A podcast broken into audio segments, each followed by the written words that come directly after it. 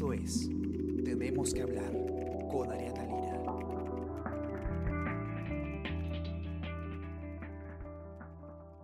Hola, ¿qué tal? ¿Cómo están? Está con ustedes Ariana Lira y hoy tenemos que hablar de reforma política y de Congreso. Como ustedes ya sabrán, los días han estado bastante agitados en el Parlamento. Eh, ha pasado bastante. Vamos a, recordar brevemente qué es lo que ha ocurrido en estos últimos días para conversar eh, con Jonathan Castro, periodista de Política del Comercio, que está acá con nosotros. Vamos a hacer un, resumen muy breve, eh, solamente para poder eh, pasar a conversar un poco de cuáles han sido las reacciones de algunos eh, expertos y también de la, presidenta del Tribunal Constitucional, Marianela Ledesma, que ha tenido cosas bastante interesantes que comentar al respecto. Como ustedes sabían, hay dos reformas importantes que estaban en, sobre la mesa en el Congreso. Una era la eliminación de la inmunidad parlamentaria y la otra era eh, la incorporación de impedimentos eh, para, para, postular a cargos de elección pública. En este caso era eh, el impedimento de tener una sentencia en primera instancia por un delito doloso. ¿Qué pasó con esas reformas? Estas reformas, como son, implican una modificación de la Constitución, tienen un mecanismo un poco estricto, un poco difícil de alcanzar, eh, que implica que tienen que eh, tener una votación eh, favorable de 87 votos en dos legislaturas seguidas. Lo que ocurrió en el caso de la inmunidad parlamentaria fue que en un primer momento no se alcanzaron los 87 votos, solamente se alcanzaron 82 votos. Esto además implicó que un montón de congresistas que en sus campañas habían tenido la bandera de la eliminación de la inmunidad parlamentaria, al parecer se olvidaron, terminaron votando en contra. El tema fue que no se alcanzaron los votos y por lo tanto ya no iba a ser posible aprobarlo, aprobar esta reforma mediante dos legislaturas, sino que se iba a abrir la posibilidad de que la aprobemos nosotros eh, a través de un referéndum. ¿Qué pasó con el tema de los impedimentos? Que simplemente el Congreso no puso en agenda, la mesa directiva no puso en agenda de debate eh, la reforma que tenía que ver con los impedimentos cuando ya acababa la primera, esta legislatura, ¿no? Entonces, si no se ponía en agenda en esta legislatura, no se iba a poder votar en dos seguidas y por lo tanto no iba a estar vigente en el 2021 esta reforma, si es que llegaba además a aprobarse. Evidentemente esto generó muchísimo desconcierto, muchísimas críticas y el presidente Martín Vizcarra anunció que iba a dar un mensaje a la nación. El Congreso inmediatamente eh, convocó a Junta de Portavoces. Finalmente el presidente pues dijo que él iba a presentar un proyecto de ley sobre impedimento para postular y que iba a convocar un referéndum por el tema de inmunidad parlamentaria. Y el Congreso eh, responde eh, el Congreso convoca un pleno extraordinario y finalmente termina eh, aprobándose la eliminación de la inmunidad parlamentaria, pero no tal y como se había votado anteriormente.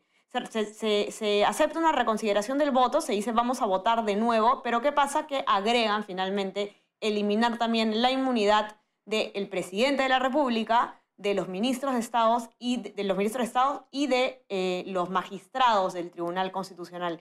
Esto puede sonar eh, bien a simple vista, pero trae bastantes problemas detrás. Y eso es lo que ocurre cuando una reforma tan importante, que es la reforma de la Constitución, se hace en menos de tres horas de manera acelerada y sin pasar por comisiones. Jonathan, ¿cómo estás?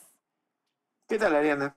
Me, me, he excedido un poco con mi resumen, no fue tan resumen, pero bueno, ahí tú puedes, tú puedes contarnos un poco más qué es lo que te han dicho los constitucionalistas sobre este tema. O sea, digamos, Hoy, hoy, hay una entrevista que le hace Karen Barbosa a la presidenta del Tribunal Constitucional, María Elena Ledesma, en el que, digamos, ella parte de un punto importante, ¿no? Ella tiene mucha cautela en pronunciarse porque sabe que este es un tema que puede llegar al Tribunal Constitucional. Las reformas que, sean, que se plantean hacer y que se, que se aprueban en la segunda votación, digamos, se, se harán, será, será realidad eh, podrían enfrentar demandas de inconstitucionalidad que lleguen al TC y que tengan que revisarlo.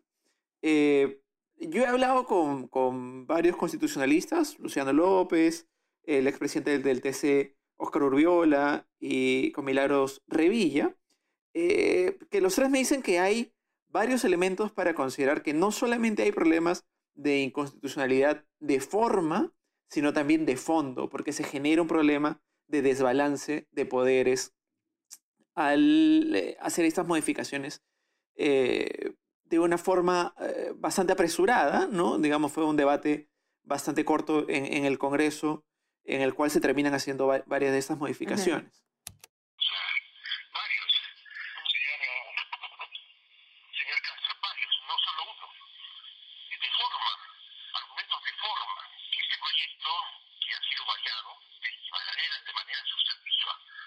porque no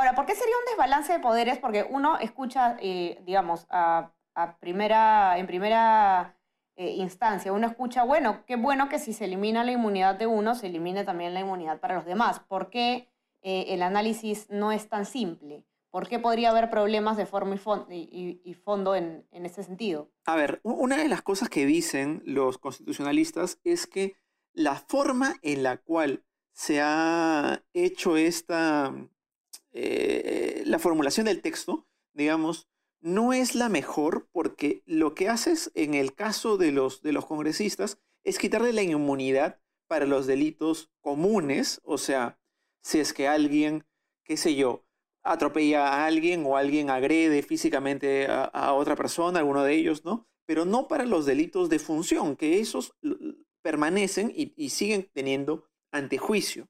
Eh, o sea, por ejemplo, eh, Luciano López me ponía como ejemplo el caso de Luciana León. Eh, las imputaciones que se le hacen a ella tienen que ver con eh, cómo ella fue, operó o habría operado, ¿no? En relación a un tráfico de influencias relacionada al cargo que ella ejercía. O sea, como congresista, habría facilitado algunas cosas, ¿no?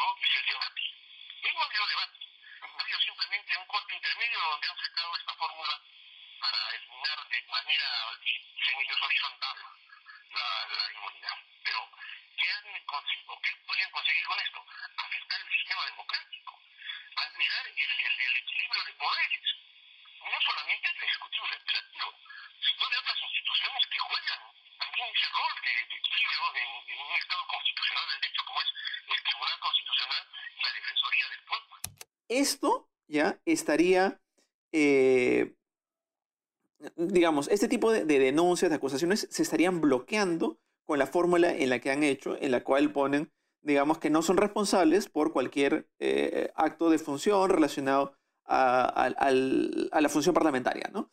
Este, lo cual, eh, digamos, genera una gran diferencia frente a los otros altas autoridades, ¿no?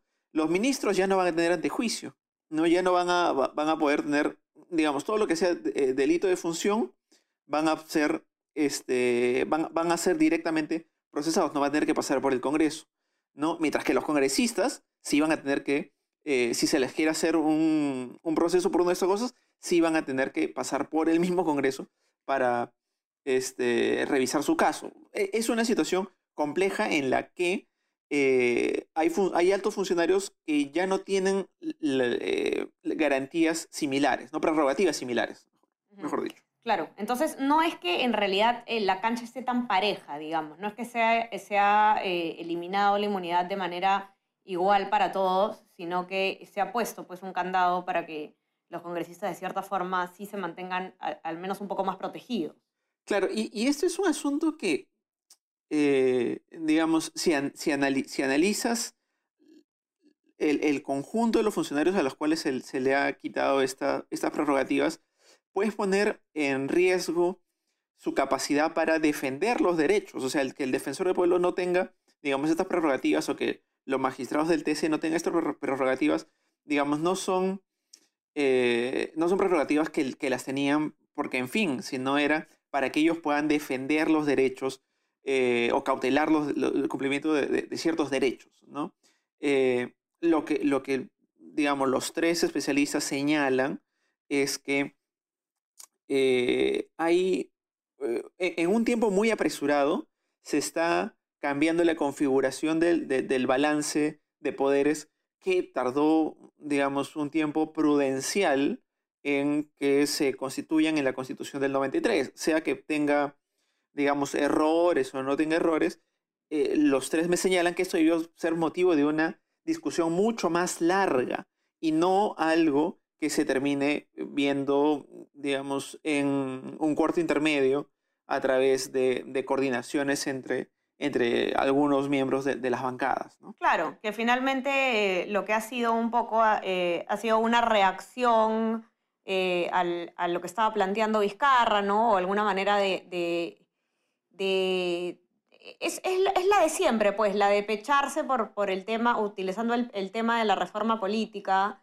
y finalmente termina siendo un poco eso, ¿no? Una demostración de músculos, un juego de poderes que puede ser bastante dañino para, para la democracia, para el Estado de Derecho a, largo plazo. Y las soluciones, a mí lo que me pareció, pareció súper interesante en la entrevista que le hace Karem a, a Marianela Ledesma, la presidenta del Tribunal Constitucional, es que ella no solamente plantea la posibilidad de que, de que, de que esta ley de, que termine siendo aprobada en una segunda votación eh, acabe en el TC, sino que también ella plantea que, que podría irse incluso a instancias internacionales por este tema, ¿no?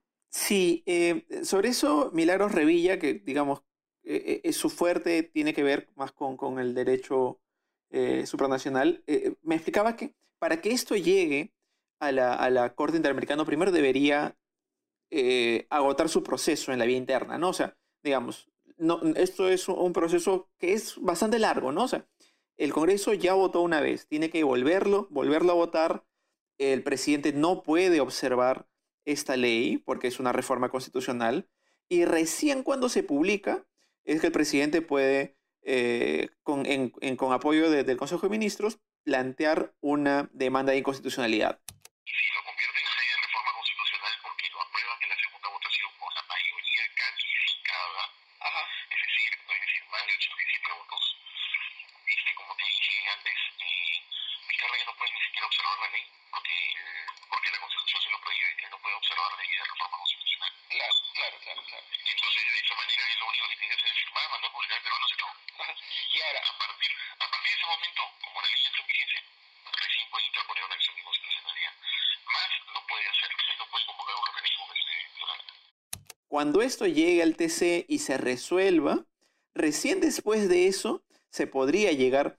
a una instancia eh, supranacional para cautelar eh, el balance de poderes, digamos, y, los derechos que no se estarían cumpliendo con esta reforma, ¿no?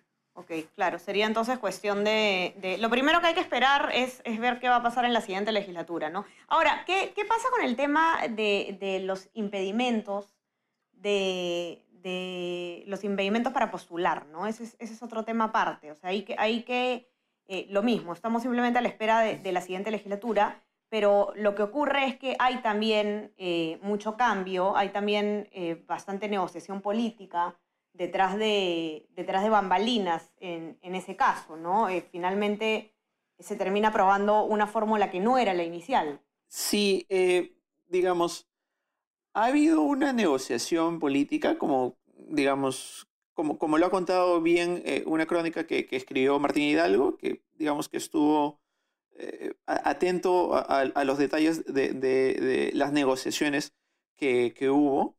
Eh, ahora, digamos, este tema de los impedimentos, si bien en la primera votación había sido lo que generó bastante ruido, eh, y bastante la atención de, la prensa y, de, digamos, la opinión pública. E, en este momento, digamos, ha sido visto, digamos, como, como un logro de este Congreso en el escenario de, las cosas que se han votado en, los últimos, e, en, todo el fin de semana, ¿no? Eh, lo que hay que, digamos, apreciar también que es una cosa que, que decían los analistas políticos con los que conversamos el domingo era que uno tiene que tener en cuenta que, digamos, los partidos que hoy han votado, o mejor dicho, los partidos que el domingo votaron eh, para quitarle la inmunidad al presidente y estos, son los partidos que más se van a ver perjudicados porque probablemente uno de ellos llegue a la presidencia en el próximo periodo. Entonces, mientras Vizcarra está casi ya de salida en el último año, hasta que esta norma se apruebe en, segunda votación, digamos, y, y, se promulgue, ya vamos a estar casi entrando en la campaña electoral. Vizcarra puede verse afectado, pero más aún se van a ver afectados los partidos que están y que, digamos, tienen la mayoría, la, mesa directiva, ¿no? Sí, correcto, es cierto. Eh, bueno, eh, nosotros hemos desarrollado eh, a detalle, la verdad es que la cobertura de la sección de política en, este tema ha estado bastante completa. Yo les, les, recomiendo a todos los que nos están escuchando, los que nos acompañen, que entren a, a nuestra web, elcomercio.pe, y puedan entrar a la sección de política para que puedan ver toda la cobertura especial que se está realizando justamente sobre estos choques que hay entre el Ejecutivo y el Congreso, desde cuándo están viniendo eh, los enfrentamientos, cuáles han sido las negociaciones tras bambalinas, las crónicas de todo lo que ha ido pasando en estos días tan apresurados del Congreso, em, cómo se votó, por qué se votó de tal manera, qué fue lo que ocurrió, todo lo pueden encontrar de manera bastante detallada en nuestra web. Eh, no se olviden también de, entrar a ver la entrevista, Marianela Ledesma, y a ver también la nota de Jonathan en la que, en la que conversa con los constitucionalistas para poder ver más o menos eh, cuál podría ser el futuro de, estos, de, estas leyes, de, estos, de estas propuestas, de estas reformas. Eh, no se olviden también de suscribirse a nuestras plataformas. Estamos en Spotify, Apple Podcast, Spreaker y, bueno, estamos en todas las plataformas para que puedan escuchar este podcast y muchos más. No se olviden también de suscribirse a nuestro WhatsApp El Comercio Te Informa para que puedan recibir a lo largo del día lo mejor de nuestro contenido. Yona, un gustazo tenerte por acá por primera vez. Espero que no sea la última. Gracias a ti, Ariana. Cuídate. Chao, chao. Conversamos mañana. Hablamos. Bye. Esto fue Tenemos que hablar. Esto fue El Comercio Podcast.